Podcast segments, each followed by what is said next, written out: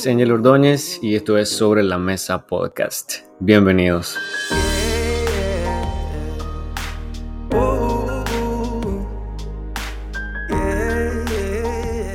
Hola, ¿cómo están todos? Bienvenidos. Estamos en un nuevo episodio, así que estamos iniciando un episodio, pero también estamos acabamos de finalizar en el episodio anterior, anterior perdón, el libro de los Hechos, un libro que todos como cristianos debemos de estudiar, un libro que nos lleva a través del tiempo de los primeros cristianos y ahí podemos ver eh, cosas que increíblemente necesitamos recuperar. Entonces, les animo para que si no lo han escuchado, lo escuchen nuevamente.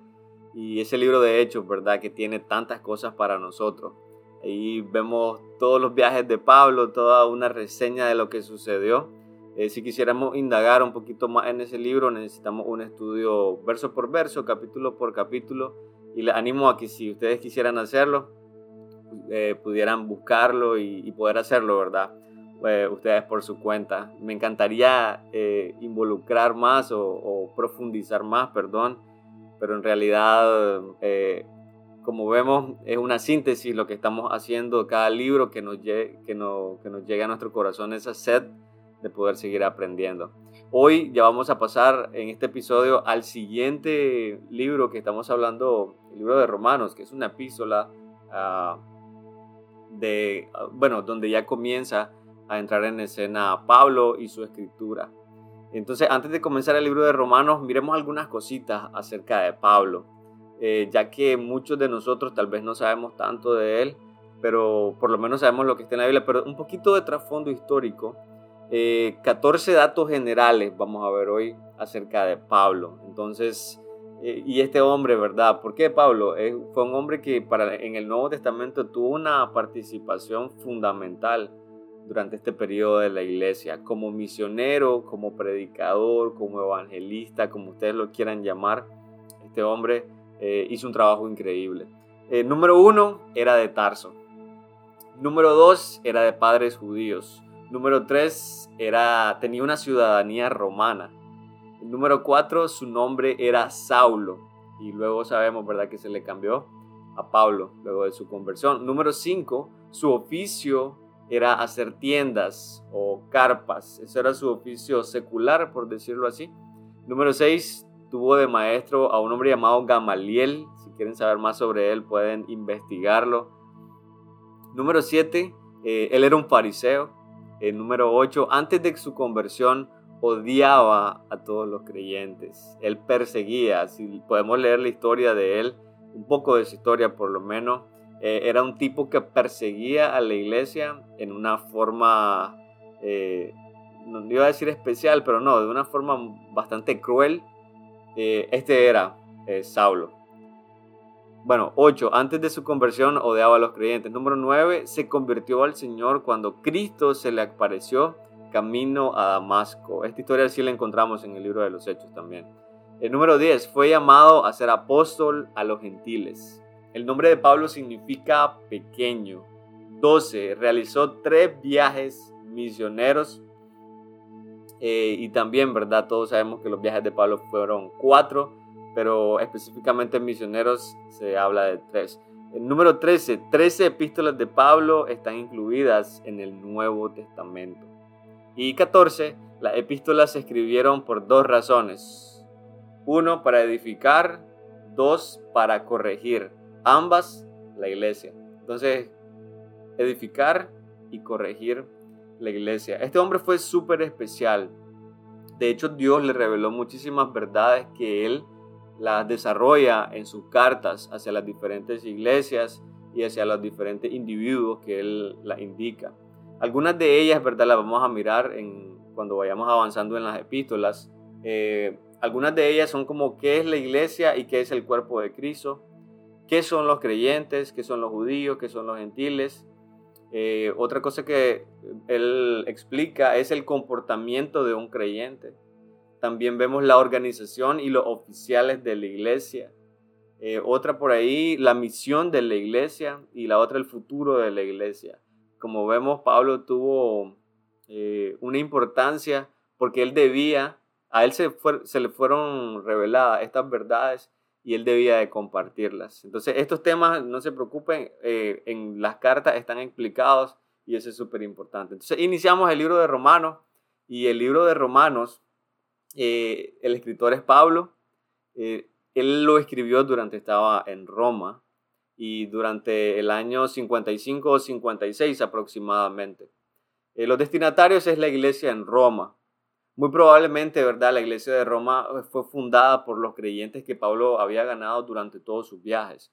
Entonces era una iglesia en una ciudad eh, un poco grande, se cree, pero también, ¿verdad? Pablo no había podido visitar. De hecho, se menciona que era un deseo de Pablo visitar Roma. Entonces, antes de ir a visitarlo, él les escribe esta carta y les expone verdades fundamentales que ellos debían de saber acerca de la fe. Ese fue el propósito ¿ya? El propósito era revelar verdades fundamentales sobre la fe. El tema de este libro es la justificación por la fe sin las obras de la ley, el choque para todo judío. Esto es de Romanos 3:28, que lo podemos leer, ¿verdad?, en nuestro tiempo, y es uno de los versos claves que tiene este libro de Romanos. ¿Qué significa justificación? Porque el tema del libro significa justificación por la fe sin las obras de la ley. ¿Qué significa justificación? Justificación es un acto divino mediante Dios declara justo al pecador que confía en Cristo. Lo voy a repetir, un acto divino mediante Dios declara justo al hombre pecador que confía en Cristo. Eso es la justificación. Entonces, Pablo muestra tres doctrinas básicas en este libro. Entonces, la primera es la doctrina de la justificación, ya que básicamente este es su tema. Dentro de la doctrina de la, de la justificación, lo vamos a ver del capítulo 1 al capítulo 5. Y dentro de eso vemos cuatro verdades. El primero es que todos somos pecadores. Dentro de la doctrina de la, justificación, perdón, aprendemos cuatro verdades. Él nos enseña cuatro verdades. Número uno, todos somos pecadores. Romanos 3:19. Segundo, por las obras de la ley nadie se justifica. Romanos 3:20. Tercero, Cristo llevó el castigo del pecado. Romanos 3, 24 al 25. Y número 4, Dios imputa, o esta palabra significa atribuye también. Dios imputa o atribuye su justicia a aquel que confía en Cristo, en su Hijo. Ese es Romanos 3, 21 y 22. Entonces aquí vemos la doctrina de la justificación explicada. Una de las cosas que los romanos tenían que tener clara era de que la justificación era meramente por creer en el Señor, fuera de las obras de la ley. La segunda doctrina que nos muestra este libro es la doctrina de la santificación y esa la vamos a mirar desde el capítulo 6 hasta el capítulo 8, verso 17. Aquí Pablo aclara cómo podemos ser librados del poder del pecado en nuestra vida diaria, que es algo con lo que cada cristiano lucha. Todos, de todos nosotros luchamos con eso. Y no es una lucha de temporadas, es una lucha diaria.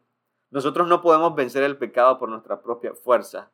Y creo que ese es el problema que, por el cual nosotros a veces sentimos que no levantamos la cabeza o, sentimos que siempre estamos, eh, nos sentimos mal o que siempre estamos mal.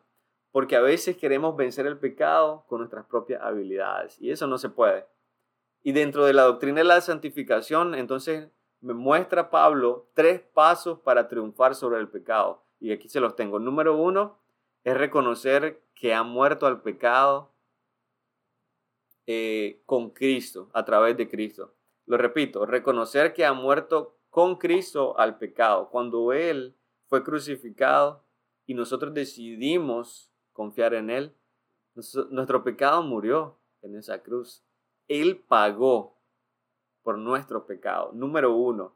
Segundo, presentarnos a Dios para servirle. Ya que morimos al pecado y antes de aceptar al Señor servíamos al pecado, ahora que el pecado ha muerto, tenemos que presentarnos delante de Dios para decir, Señor, antes yo servía al pecado, ahora quiero servirte a ti. Ok, estamos en tres pasos para triunfar sobre el pecado. Número uno, reconocer que hemos muerto al pecado. Segundo, presentarnos a Dios para servirle. Y número tres, valerse del poder del Espíritu Santo.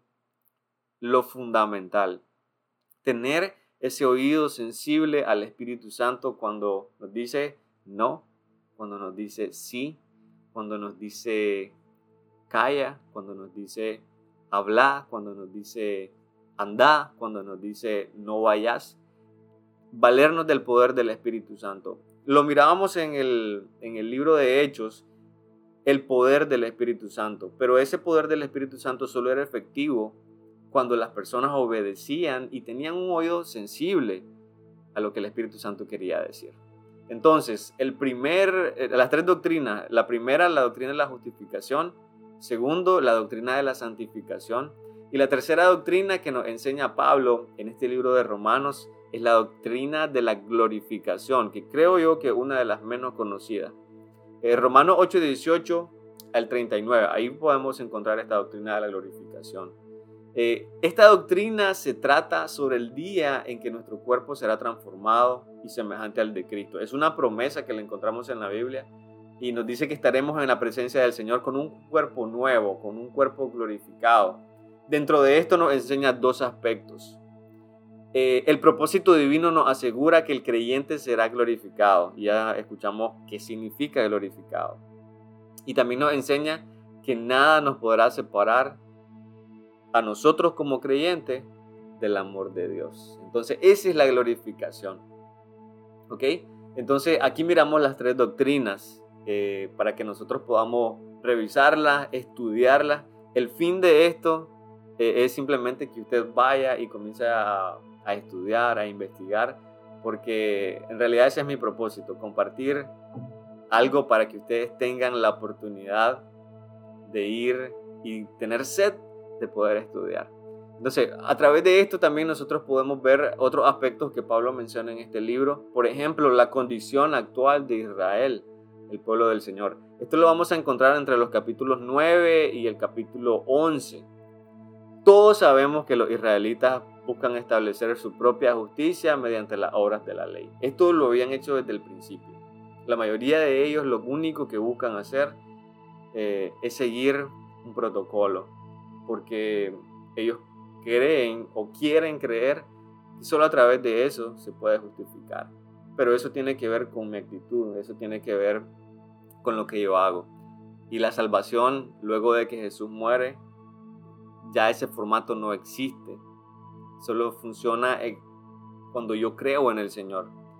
¿Ya? Entonces, no quisieron confiar en Jesús. Esa es la condición de ellos. La condición de ellos es que ellos buscaban establecer su propia justicia mediante sus propias obras y decidieron no creer en Jesús. La nación de Israel, de hecho, eh, dice, menciona que fue desgajada o quebrada a causa de su incredulidad. Entonces, por esta razón, en este tiempo los judíos habían perdido un lugar privilegiado. Se les predicaba a ellos y tenían un rechazo rotundo. Entonces perdieron su lugar privilegiado a causa de toda la incredulidad que ellos tenían. Hay muchos judíos que han llegado a creer en Jesús el día de hoy y en realidad son salvos. Hay muchos judíos. En lo personal, no he llegado a conocer nunca a un judío, pero sí tengo entendido de que muchos de ellos en la actualidad profesan esa relación con el Señor Jesús, pero hay muchos que todavía no. Entonces, uh, este libro de Romanos nos muestra la condición actual de Israel. Eh, también nos muestra la conducta cristiana y eso lo vamos a encontrar ya al final del libro, como Romanos desde el capítulo 12 hasta el capítulo 15. Aquí Pablo nos habla de cinco temas o cinco títulos acerca de la conducta cristiana. Número uno, nuestro todo a Dios. Número dos, el servicio según los dones. Número tres, el amor al prójimo o el amor a los demás. Número cuatro, la obediencia a las autoridades. Y número cinco, cómo proceder en cuanto a las prácticas cuestionables. Entonces ahí hay muchísima información. De hecho, es bastante grande esta epístola, epístola de los romanos.